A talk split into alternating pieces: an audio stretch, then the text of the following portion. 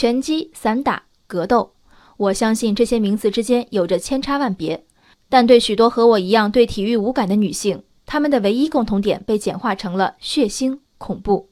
闪烁的灯光和歇斯底里的解说，电视里的拳击赛总能吸引小时候的爸爸和如今的搭档坐下，而我，我感受不到肾上腺素的飙升，只有拳头落下时感同身受的疼痛和恐惧。但今天我没有回避一个关于格斗的视频，视频主角是同为十四岁的男孩小龙和小武，来自四川凉山，谈及父母，小龙艰难地说：“爸爸死了，妈妈走了。”俩人被成都一家格斗俱乐部收养。每天练习综合格斗术，偶尔会参加商业演出，在擂台上比赛，甚至受伤见血。过去十几年，有四百多个和他们一样失去双亲、无依无靠的孩子在此落脚。孩子们以赢得金腰带为追求，是留在有牛肉、鸡蛋、吃住穿什么都有的格斗俱乐部，还是回到只有洋芋的家里干苦活？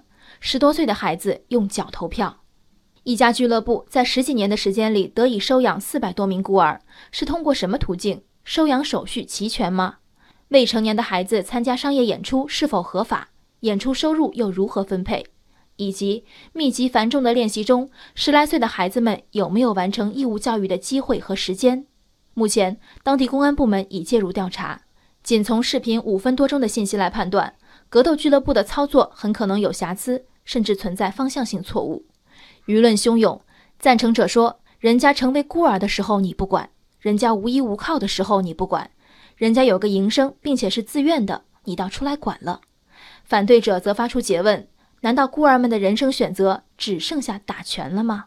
不，孤儿的人生选择当然不只是打拳。让我们来看看其他的选择。他们本可以被亲友或机构照顾，但在和深度贫困紧紧联系的大凉山，被托孤者自顾不暇。他们本可以在十四周岁前被收养。但前有血缘意识至深的传统文化，后有收养法对收养人的严格限制，最终经由福利机构送养者凤毛麟角。根据联合国儿童基金会等机构发布的《中国儿童福利政策报告（二零一三）》，二零一二年我国注册孤儿数量为六十二点八万人，其中集中供养五十四点一万人，社会供养仅八点七万人。除了打拳，无人能照料无法被收养的小龙、小五，还能做什么？格斗俱乐部创始人恩波在接受媒体采访时说，自己八岁丧父，经历贫困生活，十八岁开始练习散打，后成为一名武警战士。服役期间下基层，他常看到一些孩子在山上街边游荡，该上学的年纪却脱离正轨，有些是孤儿，有些是家里太穷管不了。如果不好好引导，真的会走上犯法的道路。是的，快手上被万千网友嘲笑的乡村杀马特，并非凭空而来。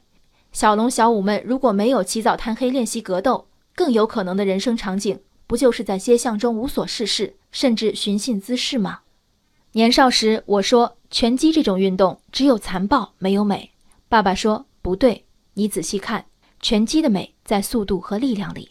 我至今不忍细看，但今天我对着屏幕上笑着说出人生目标是打 UFC 比赛，每次都赢的十四岁孩子，凝固很久。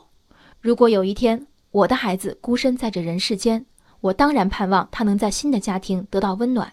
可如果不能呢？在俱乐部有规律稳定的生活，有坚定的目标，积极的态度，每天对着沙袋努力挥拳，一二三，这难道不是退而求其次里的最好选择？格斗俱乐部之前温饱成优，俱乐部之后有人说何不食肉糜？收养合法性有待定论。但这家俱乐部无疑将无人照管的孩子拉出生活深渊。不管定论是什么，请别把孩子们推回黑暗里。人生海海，见微知著。我是静文。往期静观音频，请下载中国广播 APP 或搜索微信公众号“为我含情”。